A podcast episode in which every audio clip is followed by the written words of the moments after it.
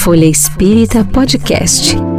Entrevistas, reflexões e muito conteúdo da doutrina espírita com você aonde quiser. Uma produção, editora FE e Grupo Espírita Caibar Schutel.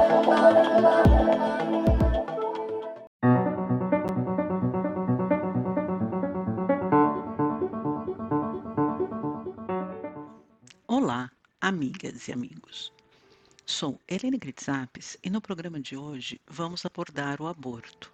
Na verdade, as razões científicas contra o aborto.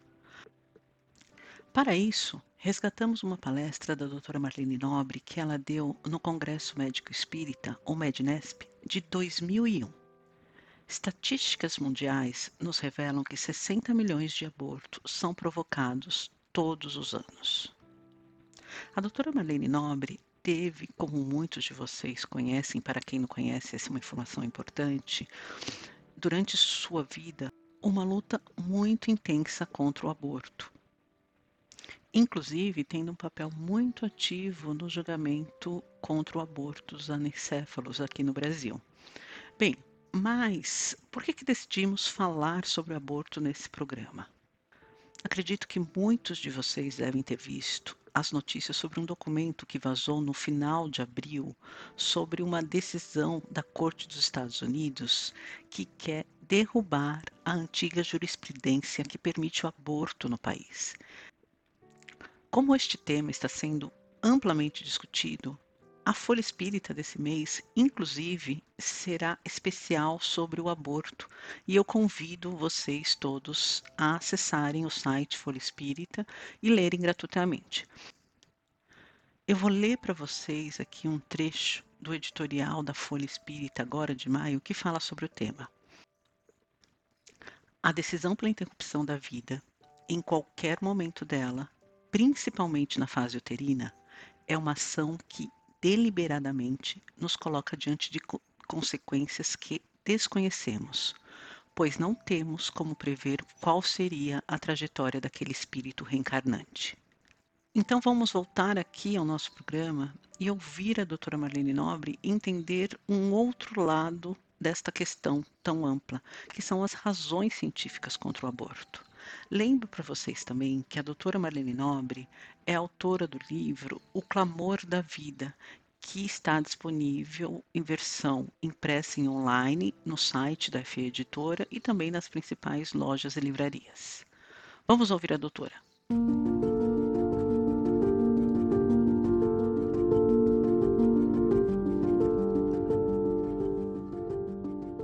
No meu livro O Clamor da Vida, abordei princípios.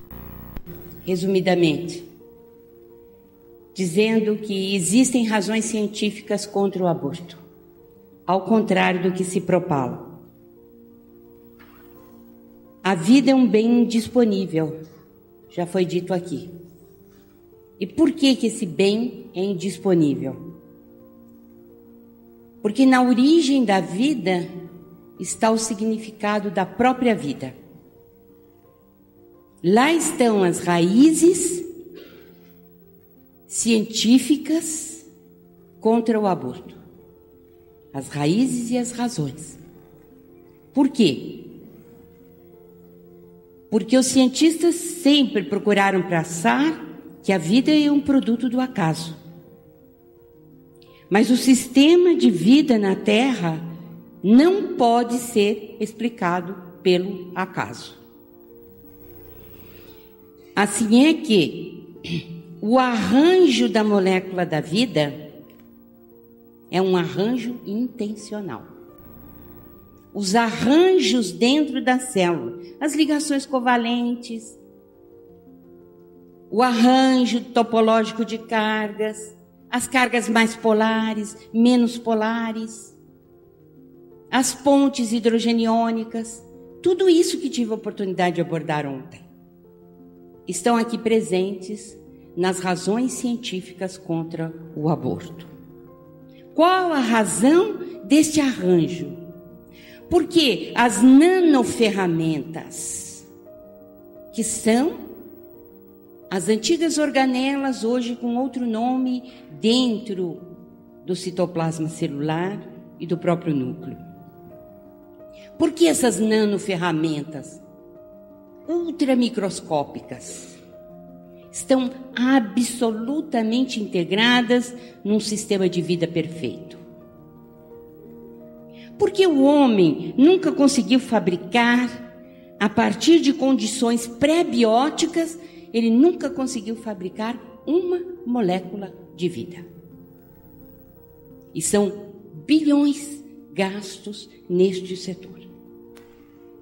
Não se fabricou até o presente momento nenhuma molécula de vida.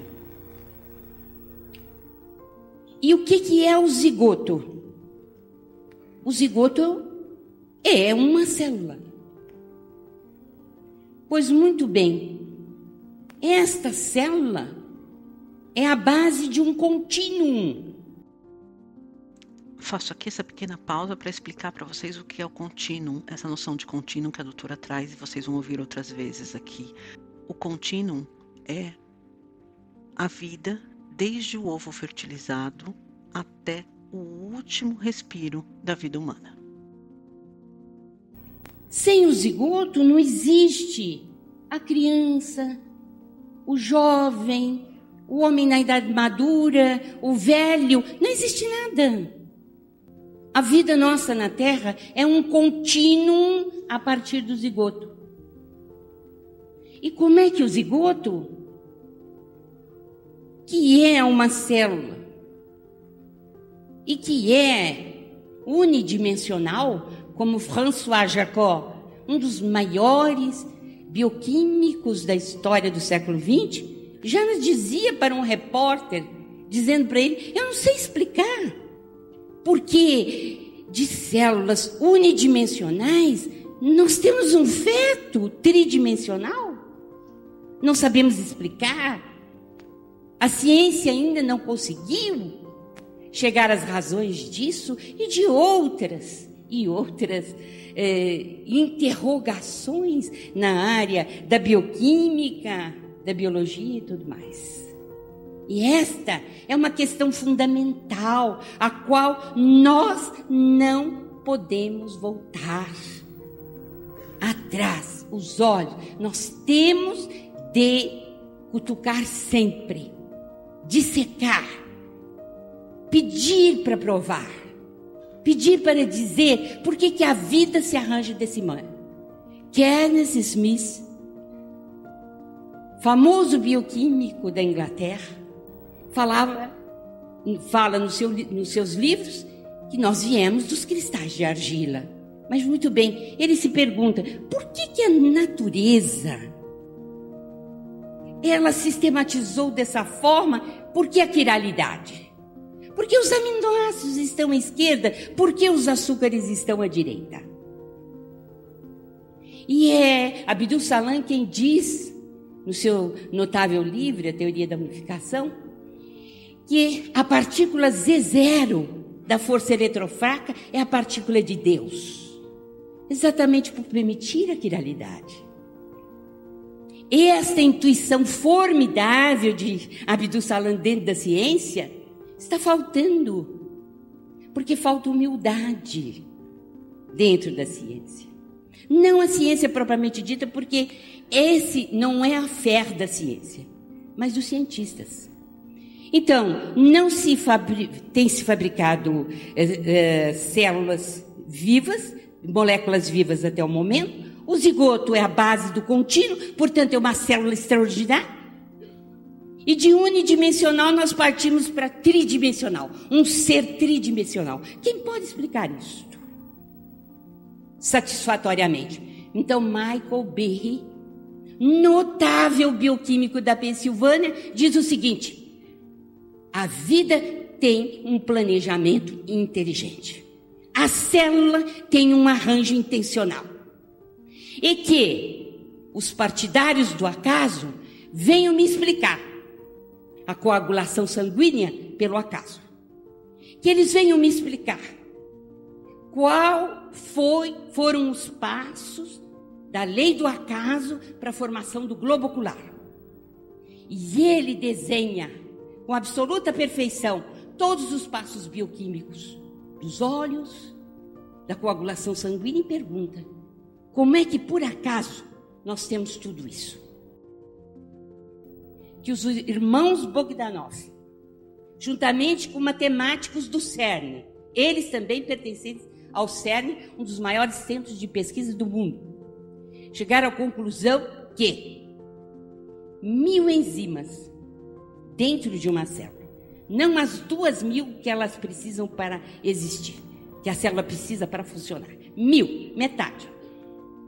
Ao acaso, segundo os cálculos matemáticos, demoraria um tempo além do tempo confessado de existência do próprio universo. E eles calculam estejam, estejam em 15 bilhões de anos. Então, como é isso? Se não é um acaso, a quem nós devemos o planejamento? É como Colbir diz: chamem do que quiser o planejador, mas existe o planejador. A ligação é intencional, é inteligente. Portanto, hoje não se aceita com facilidade, graças a Deus, o que querem nos impedir os materialistas, de que todos estamos aqui por acaso. Que de átomos se formaram os homens, por acaso. Então, e os fetos com dificuldade, com deficiência?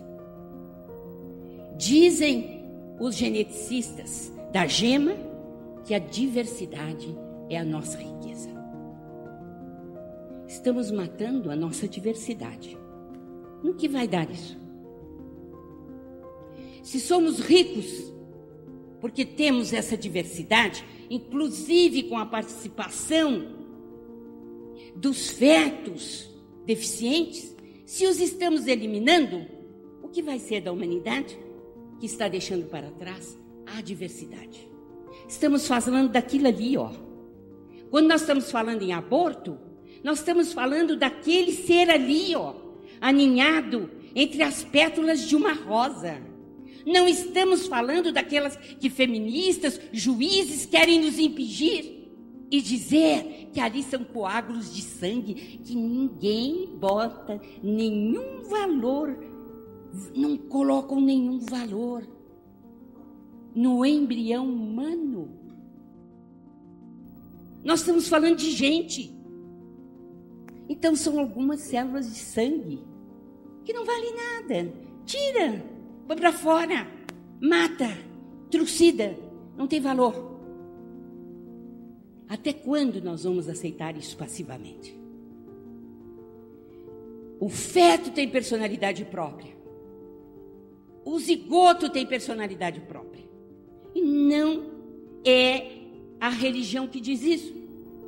São as pesquisas da doutora, da neurologista, extraordinária neurologista do século XX, que avança para o século XXI, Candace mostrando que nós somos capazes de produzir substâncias que independem do cérebro formado.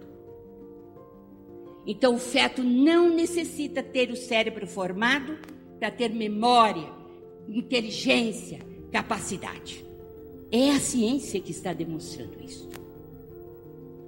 Por isso, meus amigos, a violência é incompatível com as leis da vida. E nós não podemos admitir a violência. Não existe maior violência do que o aborto. Porque é alguém que não pode se defender. É alguém que é arrancado, trucidado, sem nenhuma defesa. A teia da vida. Isto sabemos. Todas as coisas estão ligadas. Como o sangue que une uma família. Tudo que acontece com a terra acontece com os filhos e filhas da terra. O homem não tece a teia da vida, ele é apenas um fio. Tudo o que faz a teia, ele faz a si mesmo.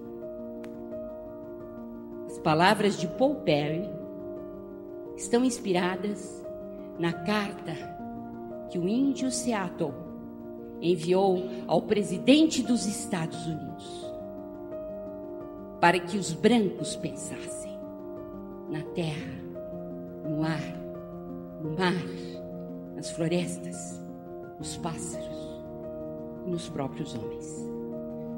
Tudo o que fizermos a teia da vida, faremos a nós mesmos. É esta a explicação do famoso adágio. Violência gera violência. Esses milhões que não renascem ao ano, onde estão eles? Passivos? Aceitando tudo? Como se nada tivesse acontecido? Ou eles estão inspirando as revoluções, os ódios, as guerras, os desesperos e assaltando as casas, do mesmo modo como eles foram assaltados, na sua dignidade de espíritos que deveriam renascer. Muito obrigada.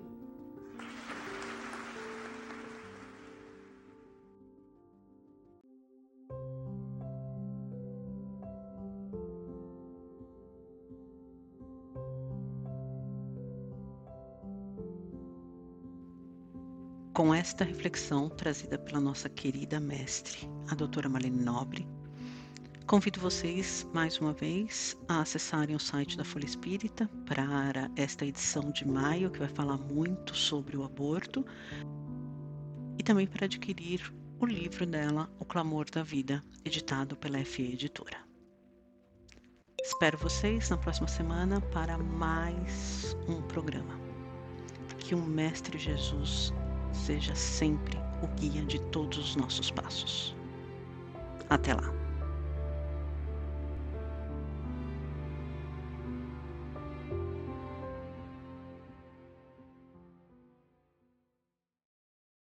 Conheça também o jornal Folha Espírita e os livros e e-books da FE Editora. Siga-nos no Facebook, Instagram, Twitter e YouTube.